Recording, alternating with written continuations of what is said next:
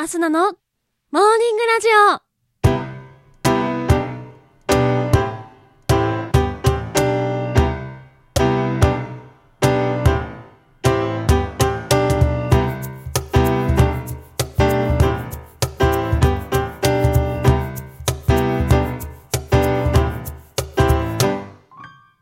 皆さん、おはようございます。そして本日5月17日月曜日、お誕生日のあなた、おめでとうございます。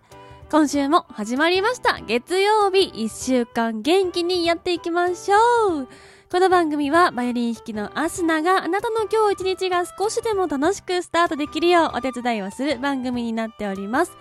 今日のお天気や一日をワクワク過ごせるお役立ち情報などお話をしていきますどうぞ最後までお付き合いお願いいたします。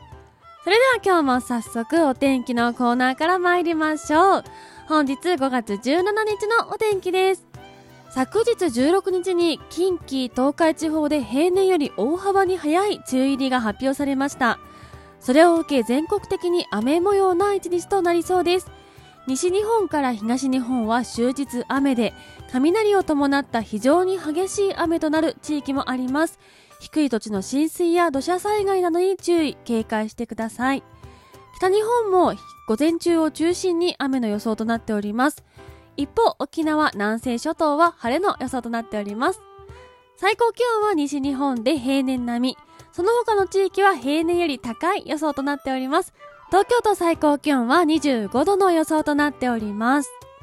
それでは次のコーナーに参りましょう。毎日が記念日のコーナー。本日5月17日の記念日はこちら。世界高血圧デー、高血圧の日、パック旅行の日、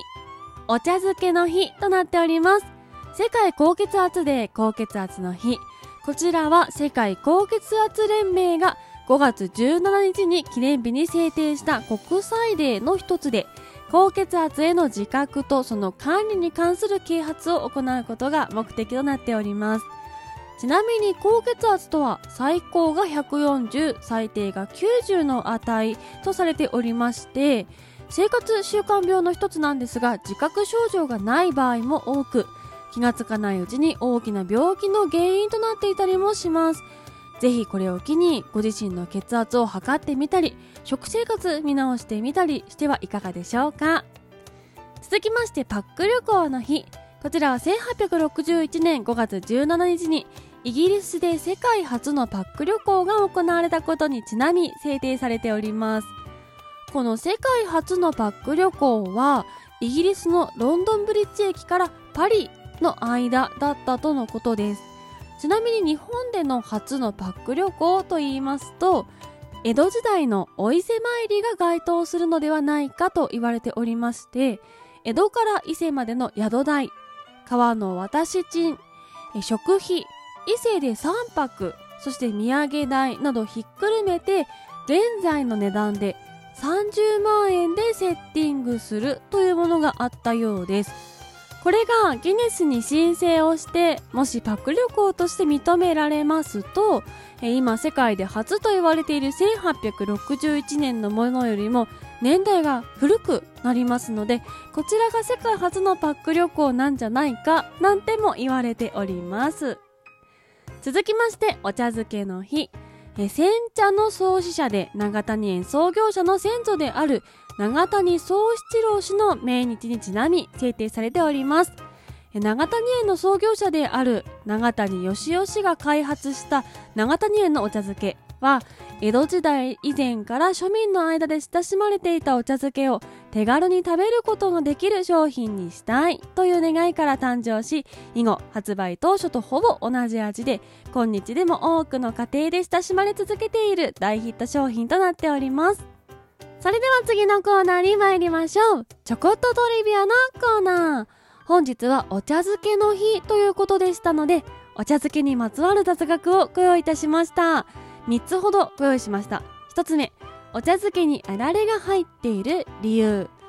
2つ目お茶漬けを意味嫌う職業とは。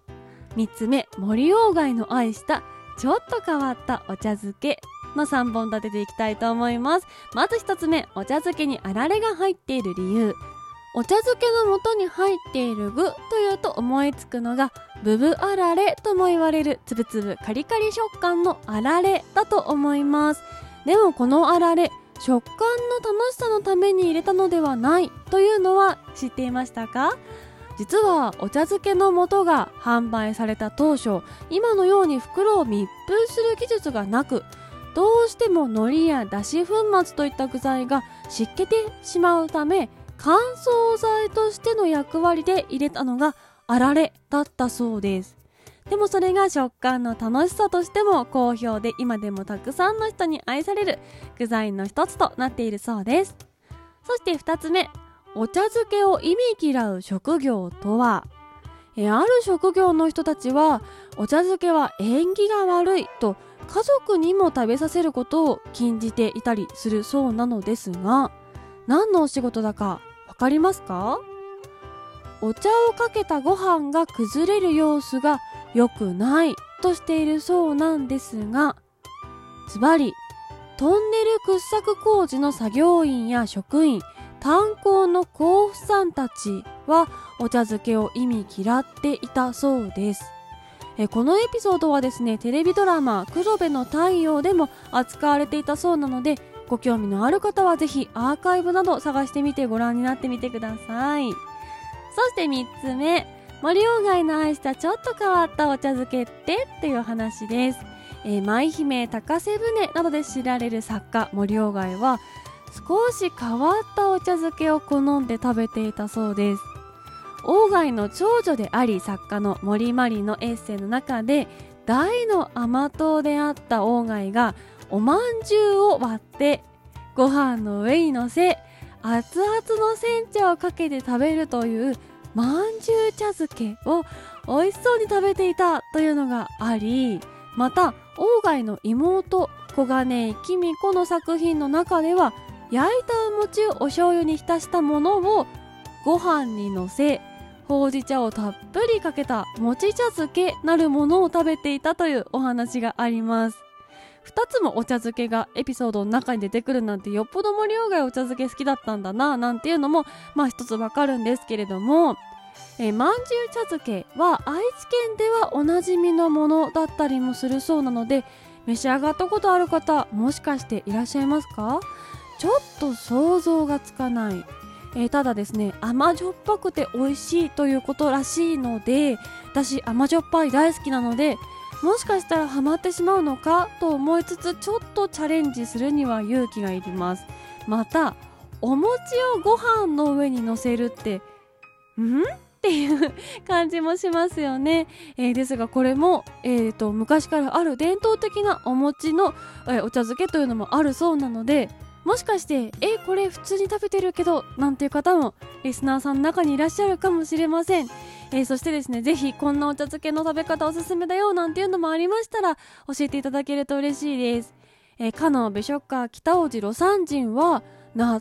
のせ茶漬けを好んだそうでしてえー、あなたのオリジナルお茶漬け探してみてはいかがでしょうか。ちなみにアスナはですね今までの人生お茶漬け食べたことがありません。といったところで本日のモーニングラジオお別れの時間が近づいてまいりました。この番組は平日毎朝6時半に更新。そして兄弟番組明日ののほろ酔い話が夜7時に不定期で更新。そして生配信もやっております、えー、今夜ですね、えー、10時か10時半頃、えー、やる予定となっております。ぜひそちらも会いに来てくれたら嬉しいです。それでは今日は週の始まり月曜日。今週雨続きになりそうなのでなかなか憂鬱な1週間となりそうですがそんな時こそ今日も一日元気にいってらっしゃい!